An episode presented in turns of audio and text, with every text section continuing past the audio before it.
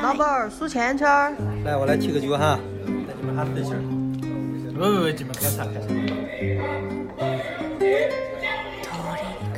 让我尝一下。大家好，欢迎收听这一期的九言九语，我是主播叨叨，我是主播七七。今天我们录的时候是年初四。然后七七的年已经过完了，然后我刚刚大吐出狱，然后我但逢过节就要大喝酒，然后就要宿醉。我这次真的恢复的很慢，我发现是不是就是这个阳阳过了之后，感觉身体真的比以前虚弱了。我以前大吐一场之后，反正就是喝醉了吧，一般躺到第二天下午四点钟我就能爬起来了。昨天。一直到晚上睡觉前，我都感觉整个人没有什么力气，然后脑子也是嗡嗡的。可能就是加上新冠，外加就是又老了一岁。对，就说这个老又又老了一岁。然后下午的时候，大叔还在跟我聊，他他说他他本来说如果他今天来聊这个节目，他就要拿我举例子。他说你知道你今年虚岁多少了吗？我说我不想知道，因为我是。九零年的，然后是一月份的生日，然后然后大叔说虚岁的话，你已经三十五了。然后，呃，他给我讲了一下，我现在有点忘了。反正总之，就为什么能虚上来两岁呢？就除了是你你出生之后的那一年是零岁还是一岁的这个差别以外，就过了年就长一岁。就以前还有，就可能有的地方会讲究这样的习俗，所以会虚虚上来两两岁。对，所以你被虚成。所以你被你被 你你被家人虚成三十岁，就是这个理由。没有啊，我妈现在已经说我你一个三十几岁的人，我说妈，我甚至还没有三十岁，你怎么能说我是三十几岁的人呢？我可能被我妈虚了五岁。对，但是我反反正沈阳，我我都不知道我的那个农历生日是什么时候，我从来都没有过过，我们家人也不论这个，就是。嗯，所以我就一直按最小的年纪报。不过我刚才突然想了一下，以前的以前的古人啊，我我说的以前的人指的是古人，他们愿意很很开心的把自己虚上来两岁，是不是因为他们本来反正寿命也比较短，虚上来两岁感觉很开心？嗯，可能吧。如果我虚上五岁就能退休，我也可以。对，但那个都是按周岁算的。好烦，真的是上班好烦呀！怎么还不退休啊？嗯，哎，你在那在德德国的法定退休年龄是多少？不知道，我肯定干不到。应该不也不会低于六十五吧？感觉。嗯，全球现在经济比较发达的国家应该都是高龄少子化吧？所以我猜。退休年龄肯定会越来越延迟的，估计等我们该退休的时候，可能都会延到七十岁。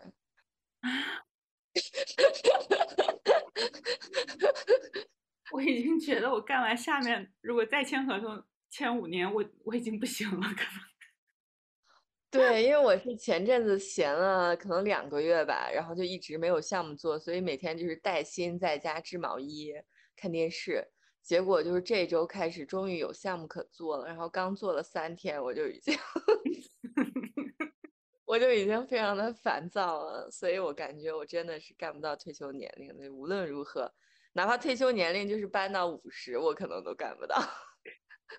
你们这个工作，你的这种性就是项，就是做项目性质的工作，对员工的心理弹性真的要求也挺大的。嗯，对。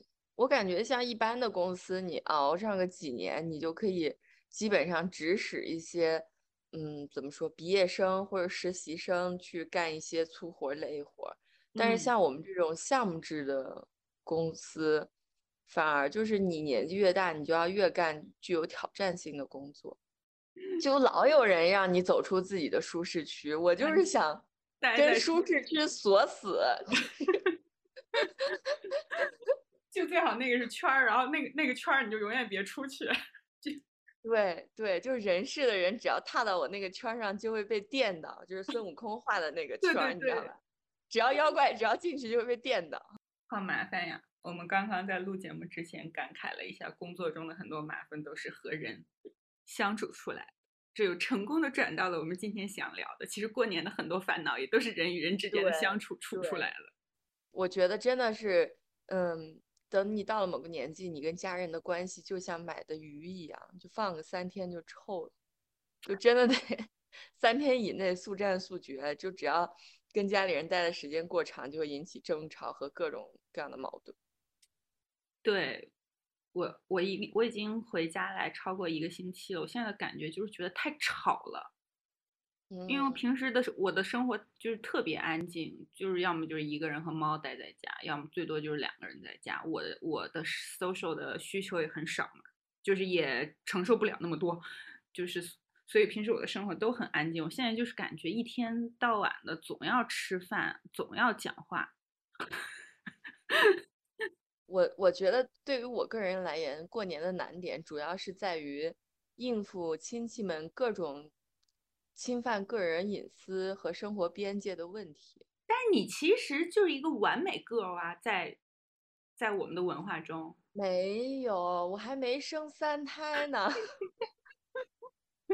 你已经够我，那就哎呦，那就是就是人和人和人之间的相处就永远不知道满足，你真的已经够完美了，就是从各个方面来说，嗯，就是其实从传统的社会规矩来说，我一直都是一个比较循规蹈矩的孩子，就是好好学习，考上大学，然后又读了研究生，毕业以后又进了好公司，对啊，做着这个薪水还不错的工作，然后也在一个很年轻的时候就结了婚，生了孩子。按道理，其实对，就指标指标你都达到了，按道理是没什么刺儿可挑了，但是我又中途忽然出国了，再加上我跟家里人一直说我不想再生孩子，就是这两点，可能家里人也还是会想，就真的是鸡蛋里挑骨头这样吧。我觉得就是总归你身上总有别人能挑出来的点。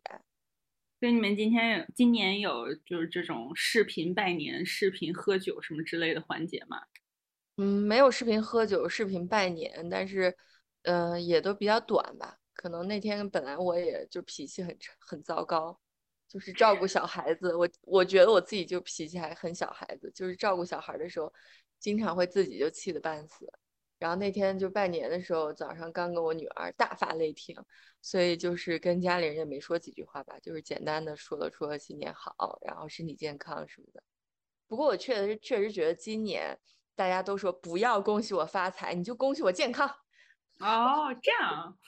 对，我们今年过年就特别安静，我都没见着人，就一直都一直在家里跟我爸我妈吃饭。嗯，本来昨天是应该和奶奶家的一些什么姑姑什么的吃饭，但是因为我爬不起来。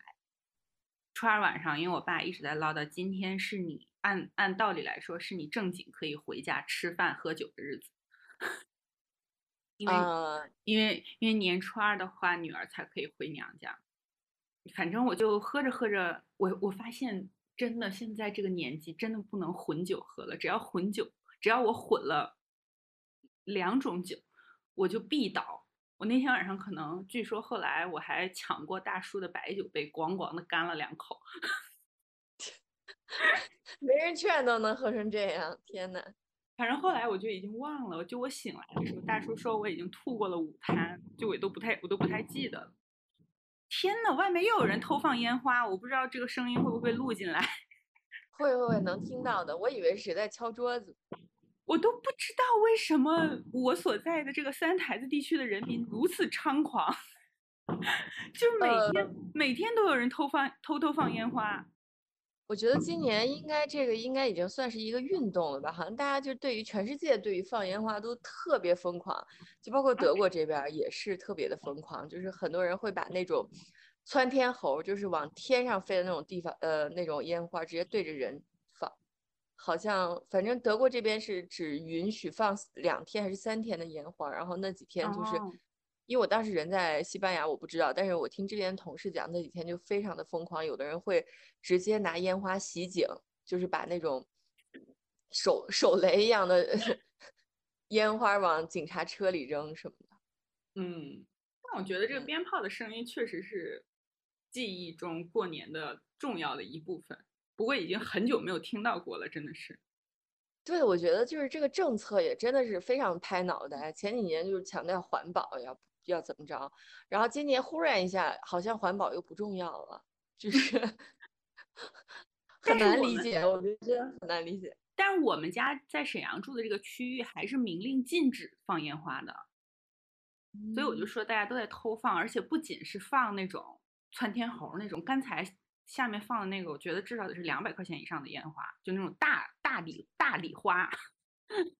哦，那我就不太清楚了。反正我我也没有今年放到烟花，我只用就前阵子有放一下仙女棒，但是 这个应该也不能算烟花了吧？对，就小朋友玩的。然后我觉得提起这个过年和年味儿，我们不是现在都说年味儿越来越淡了吗？其实我觉得可能跟就是疫情肯定也有很大关系吧。然后另一方面来说，嗯，可能是从远方回到，就是有迁徙的这个过程，可能你更容易感觉到这种年的不容易，然后和好不容易换来的休息。嗯，但如果你一直在这个城市生活，你只是，嗯，跟家里人一起找个饭店吃个饭的话，可能确实是没什么年味儿。像放烟花这件事情，我记得我上高中的时候，还有上大学那个时候回家里来过年，我我对放烟花特别不感兴趣，因为大家知道，就就冬天特别冷，然后在家里可能穿的又有暖气比较好的话，就会穿的很少，然后你出门就要开始里三层外三层的穿，然后再穿上羽绒服，然后再穿上厚的鞋子。然后就整个人就很笨重，然后我记得那个时候我家有一段时间住六楼，然后你还要走下楼梯去，所以我有一段时间对于放烟花也毫不感兴趣，感觉就是这一两年，就是人就是贱得慌，就是当 你被禁止做这件事情之后，你就开始有点想念这件事情。应该是的。然后我还建议叨叨从视觉、听觉、嗅觉、味觉来触觉来聊一聊自己对年味儿的感受。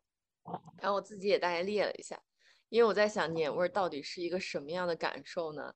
就如果从视觉上来讲的话，其实就是映入脑海的，首先就是各种红色和金色嘛，就是各种什么对联儿啊、红包啊、花灯啊、衣服啊，还有女性长辈这种鲜红色的 口红。我想起来，我看了一个段子，他说过年了，就是什么，嗯包括妈妈在内的什么大姨、二姨、三姨、小姨，全都烫了那种，对，就是大爆炸大头，对，就爆炸的大卷卷发的头，然后五个人一起一排坐在沙发上，好像五颗西兰花一样。就很像贵宾狗。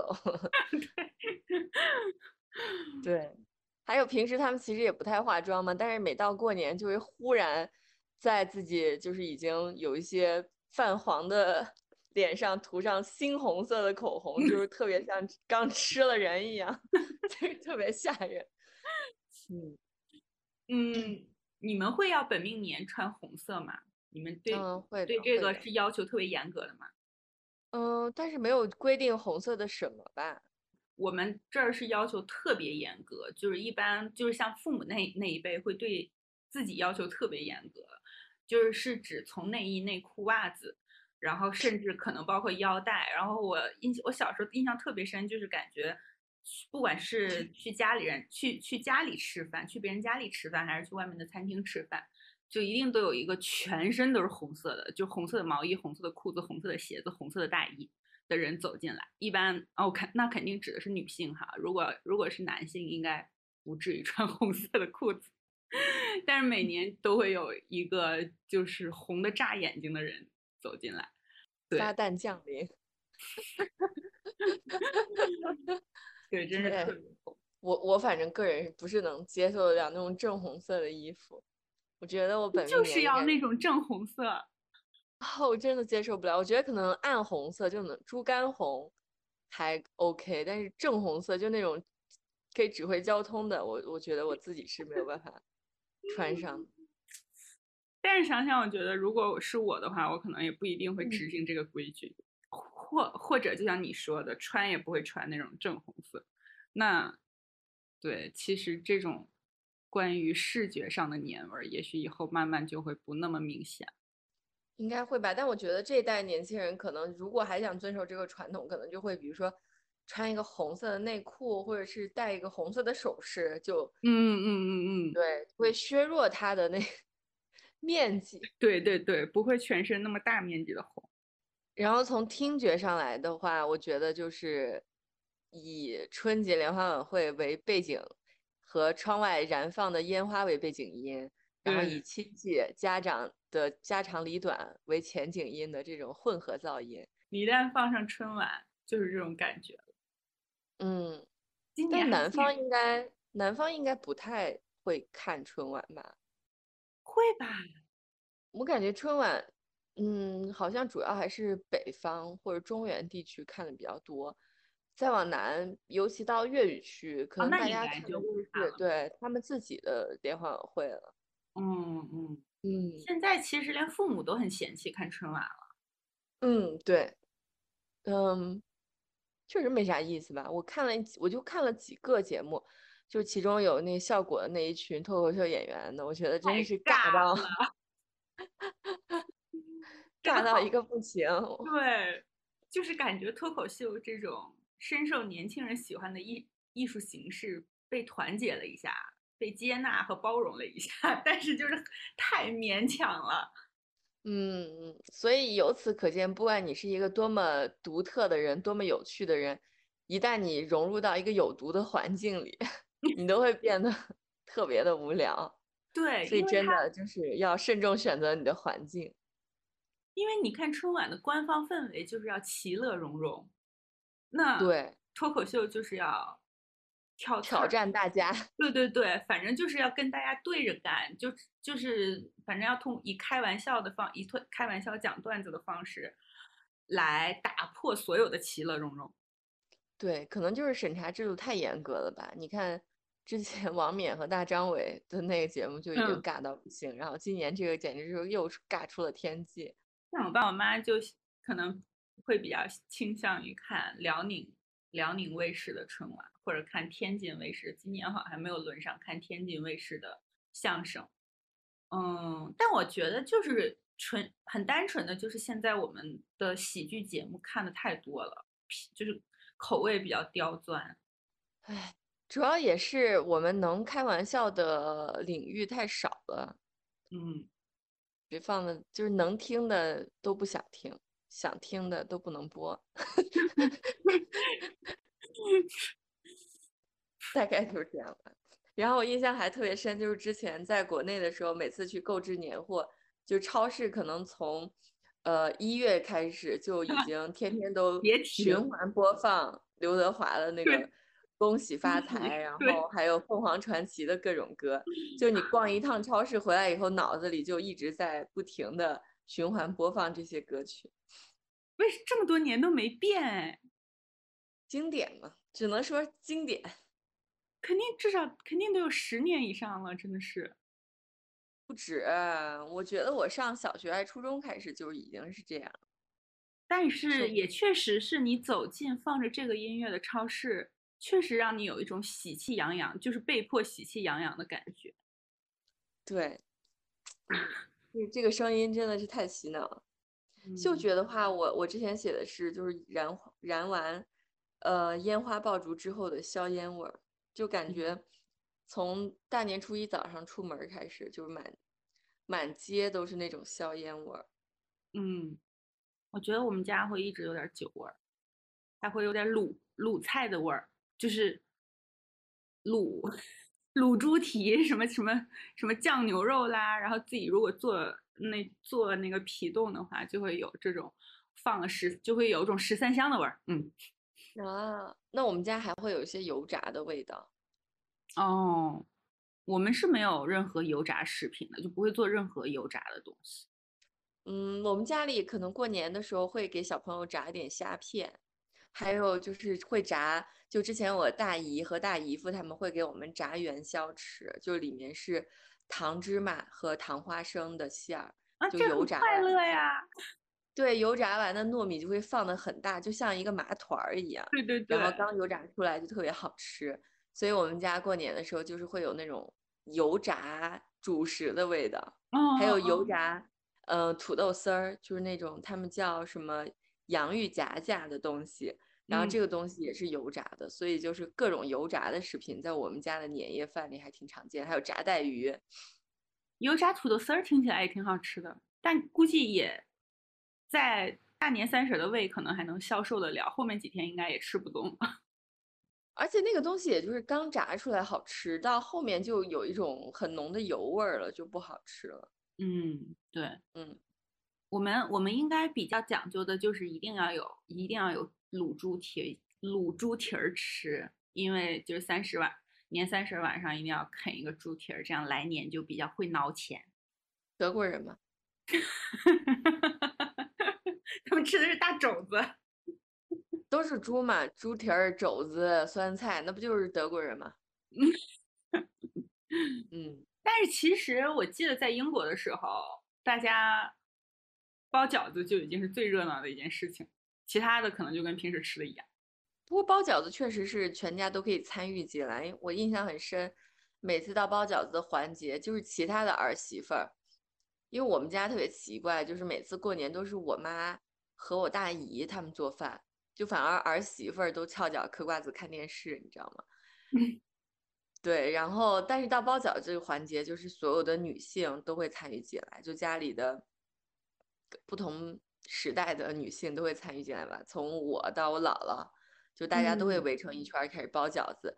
然后你知道，就包饺子的时候，就会有一句没一句的聊一些，嗯，别人家的八卦呀，或者是最近听说的一个什么事儿呀，就反正也挺有意思吧。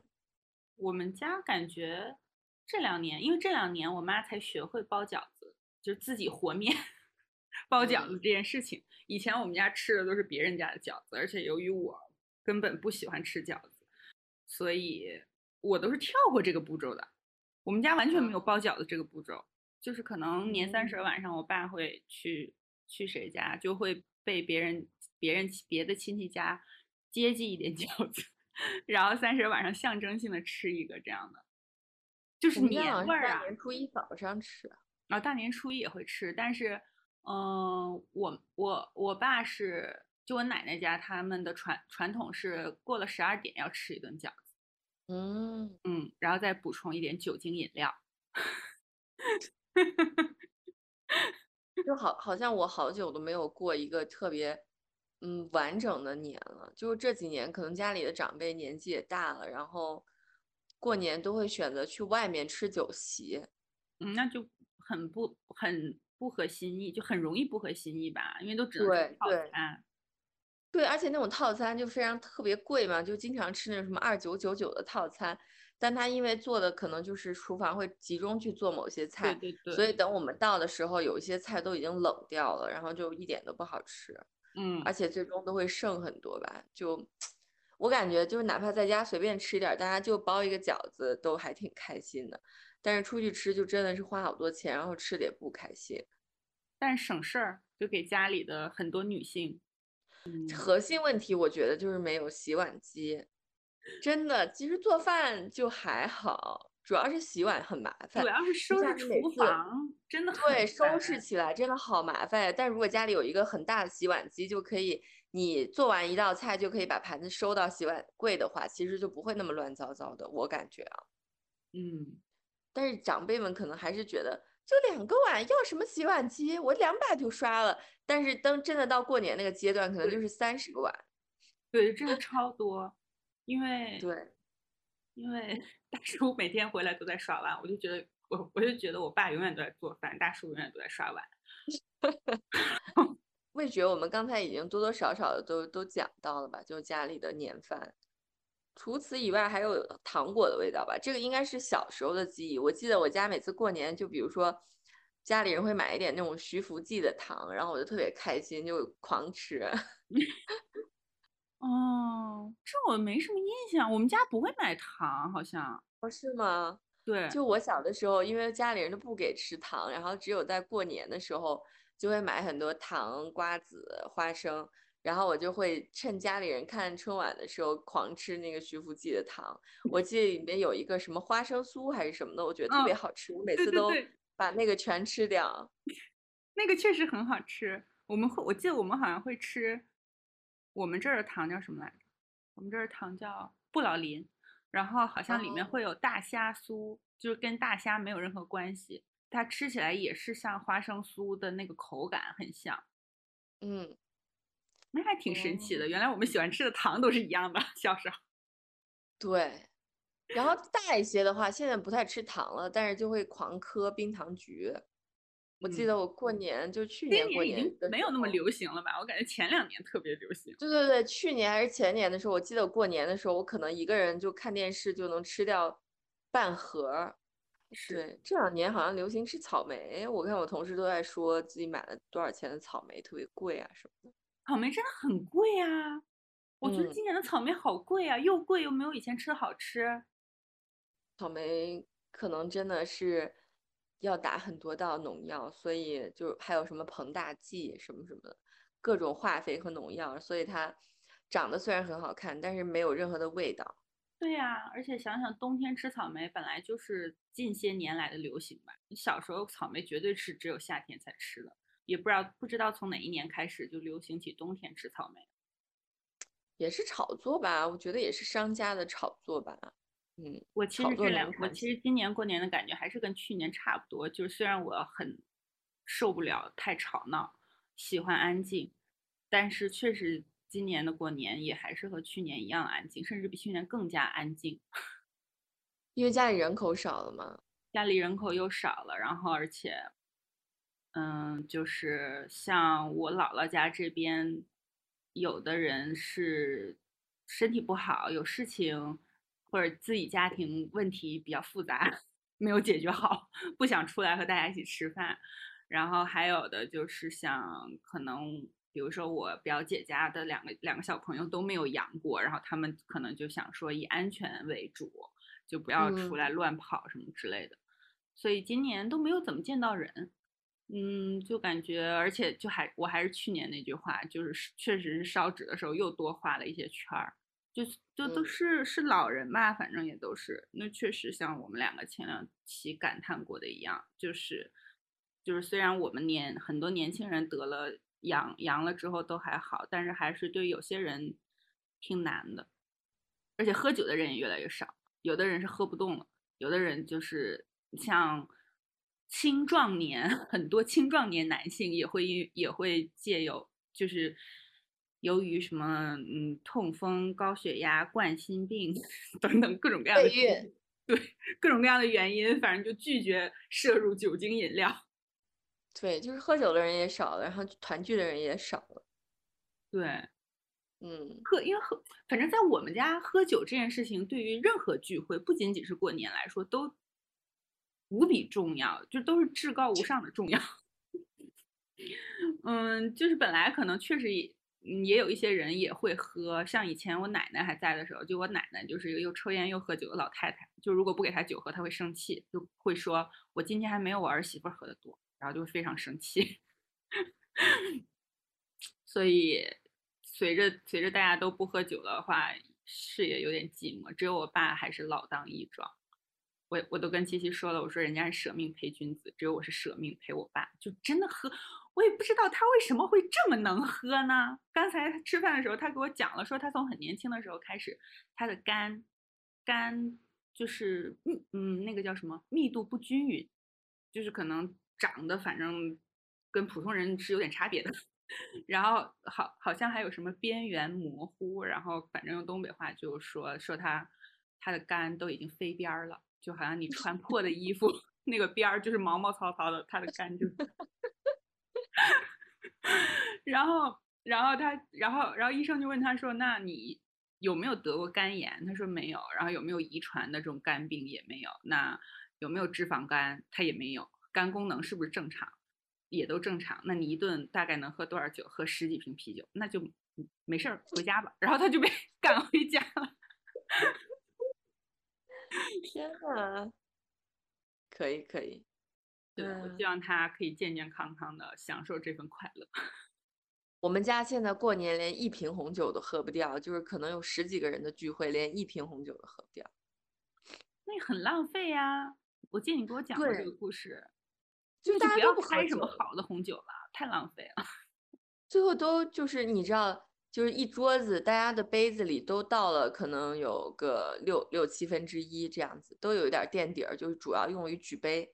但是举完杯以后也没有人喝，然后散场的时候我就会在桌子走一圈儿，把大家所有杯子里剩的酒都喝完。我记，我我给我爸讲了这个故事，我爸特别高兴，听了以后。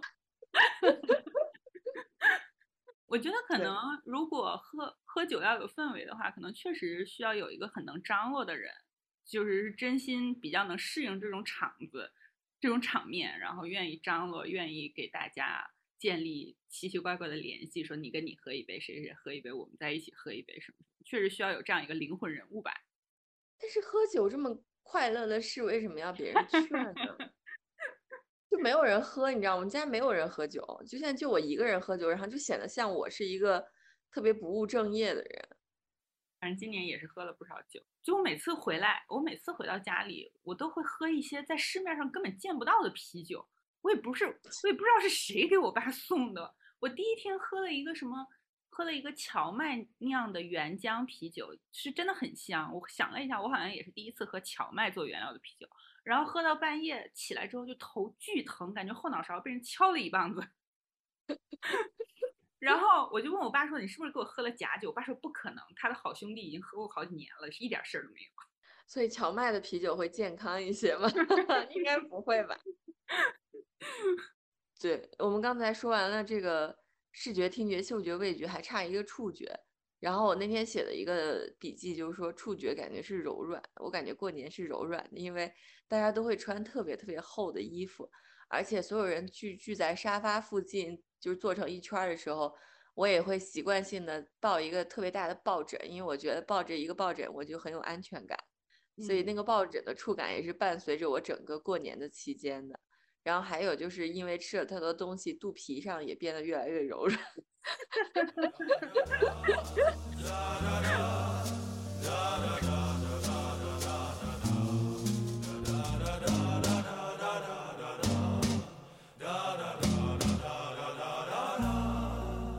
然后今年过年就特，因为我是到德国了嘛，所以今年过年就只有我们一家三口，然后去同事家吃了个饭。但是还有一些很有意思的事儿，就是，呃，春节除夕那一天，我想去呃市中心的农夫集市买一只鸡，因为我我同事怀孕了，然后我想说我们可以炖一个鸡汤这样子，结果就是往那个市中心走的路上，忽然开始下特别大的雪。就很冷，就挂着冬天的寒风，然后下着大雪。我走着走着，然后就看到一群人在市中心集会。我在想，嗯，他们的游行是又是抗议，就是杀牛的方式不够人道，还是说抗议那个伊朗的事儿？结果走近一看，发现是一群中国人在抗议。然后我就走到正面去看，发现他们就举着那个特别大的横幅嘛，就是“自由某国还我性命”。对，然后就其中就有个女生拿着大喇叭在喊话，然后就用的是德语嘛，反正我也听不懂。嗯，我就围观了一下，其他人就基本上都是戴着墨镜和帽子，还有口罩，就把自己基本上就全都盖住，可能以防万一有人拍照或者摄像，呃，泄露他们的身份吧。看起来都挺年轻的，然后还有人在发传单，然后发的有英语的，有德语的，还有中文的。然后有一个男生就站在我旁边，一直斜瞟，用用眼睛的目光瞟我，然后就好像想给我发传单，又不敢发，因为不知道我的政治立场是什么。我就说你给我发一个，让我看一下呗。然后他就给了我一份，我就看了一下，大概就是记录了从呃铁链女开始的，就是最近几年的这些个事儿吧。反正就记了一个一个表，然后里面就写了一大段的。台词大概就是就类似《新青年》上面那些发言呗，嗯，反正觉得还挺有感触的吧。就是除夕当天，然后又那么的冷，这些小朋友们就真的好努力呀。突然还有点被触动到，我觉得他们应该也是想，对于他们来说，应该这也是个会是个挺挺特别的除夕。既然他们选择这样过，应该是吧？但我嗯。我也不知道，我自己对这个事的看法，我自己还没有想好。就一方面，我觉得他们挺勇敢；另外，另外一方面，我觉得他们的受众，毕竟来听他们演讲的受众还是就是周末出来逛街的德国人，那他们知道了这些事儿，他们又能做什么呢？或者他们的情感能跟我们关联起来吗？嗯嗯，很难吧？我觉得挺难的，所以我对这个事情也没有一个特明确的看法。但是就是那天去买鸡的路上遇到的事儿，然后就去了菜场买鸡，然后那个那个人就特别的负责任嘛，就问我你要公鸡还是母鸡，你要肉鸡还是走地鸡，给我一下给问懵了。我说啊，那炖汤应该要什么鸡呢？然后最后他就给我选了一个，应该是一个老母鸡，然后他就说嗯这种鸡。它的那个脂肪比较多，然后炖的时候呢，就因为其实呃所有肉的是呃风味都在脂肪里嘛，不管你是说什么雪花牛、和牛，其实它好吃都是因为它的脂肪比较对均匀，而且比较多，所以他就给我选了这个鸡，就是说它因为年纪也比较大，而且它比较肥，所以它的鸡味儿就比较浓，就比较适合炖汤。嗯然后就提了一一大只鸡，然后往家走。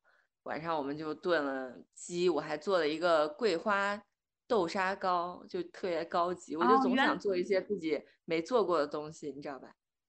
我之前就嗯提醒七七，我说你是不是不要这么有野心，因为我们两个在这方面性格都是有点类似的。我我一定会把就是 所有的葱花都都切好，所有的蒜末都 也都切好，然后每样菜都备好，这样我才能放心。而且我在如果我需要做四道以上的菜，就绝对不能有人在旁边跟我讲话。嗯，对，我也是提前就用 A4 纸写好需要准备的食材以及他们的克数，大概的这个做的流程，然后那天去同事家里把这个纸带上，然后对，反正做出来还挺成功的吧，我还挺高兴。哦，原来那一锅东西是你的鸡汤。对，是我的鸡汤，但是它炖出来确实还挺好喝的。虽然我不是一个爱喝汤的人，但是其他人好像都还挺爱喝的。嗯，嗯，我记得，因为之前还在上海的时候，也有人给家里送年货。嗯，可能送年货都包括一整只鸡这种东西吧。然后对于我来说，我就觉得特别难处理。是你说吃个鸡翅、鸡大腿儿也就算了，一整只鸡就觉得特别难办，在冰箱里又占地方，然后它那个鸡脚伸出来，每次进去掏东西的时候又特别容易被划伤。哦，我我是自己没有办法处理这个鸡，尤尤其你在国内买的鸡，它的脖子、头、屁股、内脏都在，你还要自己给它掏干净，嗯，就是我没有办法，因为我每次看到那个鸡半睁不睁的那个眼睛，我就觉得特别可怕。我做不了，做不了。而且我对做做鱼，像这种过年其实必须要有的大菜，我也有童年心理阴影。就是童年，大概可能是二二十几岁的时候，第一次想买了一整只鱼，就是已经让菜市场的人帮我杀好了，也都收拾好内脏了。结果把它放在盆里面清洗的时候，它还是活蹦乱跳的。我从此就再也不敢碰一整条鱼。对我，我觉得大家过年要不就就吃一点素一点的东西。其实炸带鱼挺好的呀，就裹点面糊一炸，也是一个鱼，是不是？不行，我们的传统你还是得有头有尾有眼睛看着谁 对这种野蛮的鱼，就是在欧洲人看来特别野蛮的吃鱼的方法才行。我反正有点害怕，我尤其是处理活鱼、处理活物。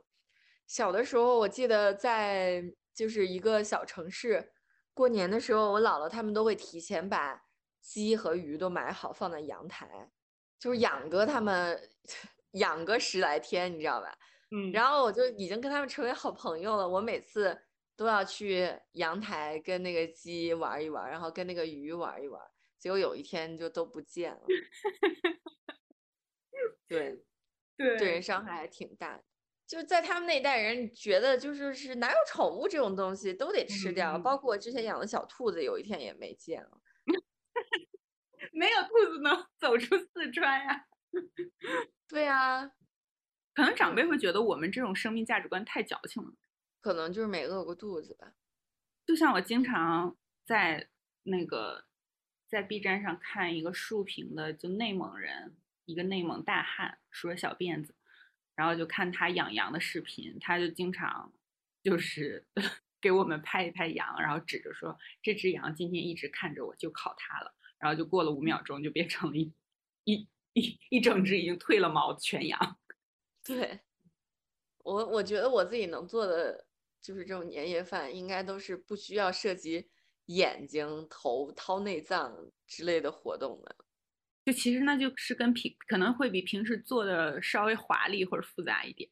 就摆盘儿可能会注意一下吧，平时做饭不会摆盘儿。我觉得还有今今年看看社交网络的时候，感觉印象很深的一个，也是可能因为大数据已经监测到我点过两次，就印象最深的一件事情就是带了猫猫狗狗回老家，然后又受受到了父母或者什么爷爷奶奶之类的喜欢。我觉得这些嗯人也是比较幸运的一群人。而且带猫猫狗狗回老家也不容易吧？毕竟我们国家的高铁是不允许带动物的，对，真的很头疼，非常的麻烦。只能自己开车之类的吧。但是你如果路途太遥远，比如说从上海开到乌鲁木齐，嗯，就是就感觉猫和狗也不太能承受得了。不是很可行吧？我觉得这个一个是不能怀有一种爸爸妈妈说不要把猫狗带回来，只要你带回去，他们都会喜欢他们的喜欢小动物的想法，这个还是有有一定的人群偏差的。我觉得再有一个可能，可能如果带猫的话，跟猫的性格也有关系吧。如果它是比较外向的，那种喜欢 social 的猫，可能还好一点。总之，这些人也是尽心了。但有很多猫回了农村老家，就天天在那个那个炉灶坑里面待着，就是所有的猫都会变成挖煤工。还有就是因为我和叨叨都是属于在城市里长大的孩子，可能比如说在农村长大的孩子，在大城市工作，每年回去可能觉得落差还挺大的，因为周围的呃同辈人可能都已经好几个孩子了，对，而且价值观可能跟你也完全不一样。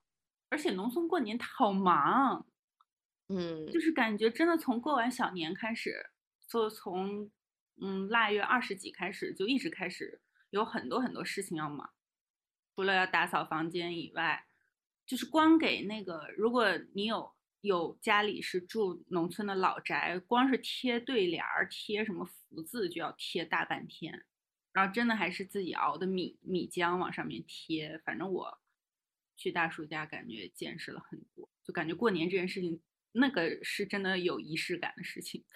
对，还有什么跟灶神有什么活动，跟对土地爷有什么活动？对，跟这些神灵的活动也特别特别的多。但我不太能理解的就是，是因为，嗯，就是大叔家里说，就给给神灵们上上供贡品端饺子的时候，就一定要包素馅儿的。我觉得是有什么神都是 vegan 吗说神对是也他们是不吃荤的吗？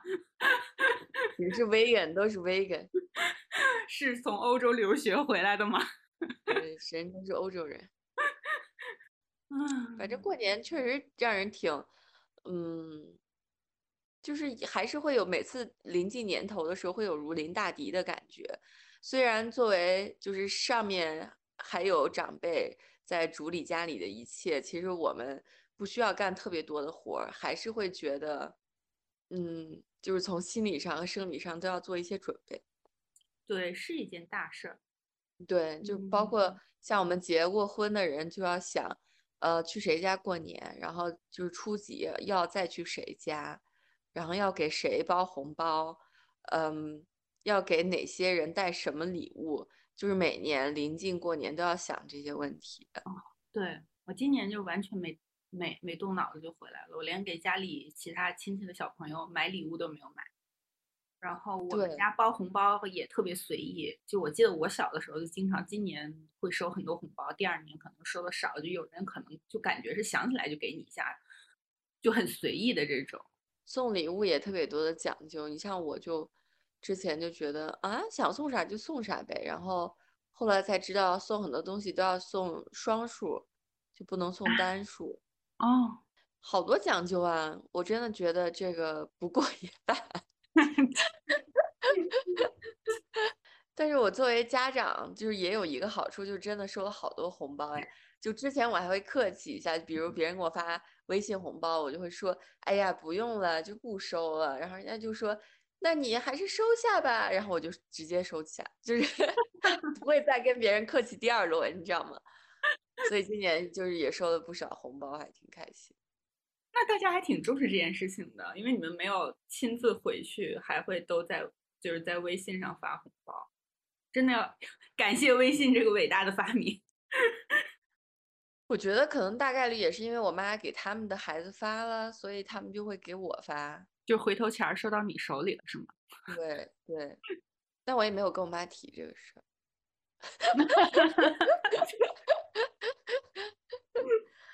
收红包这件事情也是，有的时候收不收红包，就是我特别害怕的一种场景，就是比如就就是在结账的时候，就都在在东北真的特别常发生，就两个人要打十分钟的架，就说这个账是你结还是我结，就有的时候收收不出红包这件事情，感觉也得打一架才行。对对，我小时候经常打这个架，就是追着满院子跑，呃，先要塞给我妈，塞不了，然后塞给我。然后塞塞到我兜里，我妈又会掏出来，然后强行又 拽到那个人身上，然后最后那个人就会非常没有礼貌的直接把我的衣服拉开，塞到我的衣服里面去，然后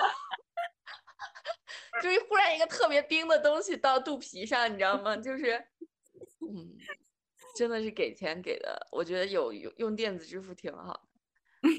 对，这种事情。对，现在可能也会见的变少了吧。说到这个，我感觉我今年在家里也是一如既往的收了我爸我妈的大红包。突然就感觉，然后我妈表示她今年就退休了嘛。我爸因为有成功的再就业，所以他还是在 有理由给我发红包。我就感，我突然昨天意识到，只要我还在收红包。我就是一个还不不是家里的一个成年人，我就还不是我们家里的一个成年人，因为我还是收红包的那个人，而不是给红包的那个人。你都已经虚岁三十五了，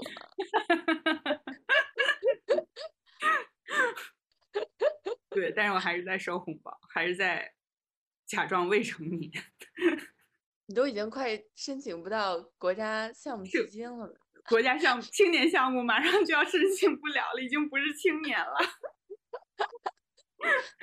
对，你对高校的价值也逐渐减少，已经申请不到项目经费了。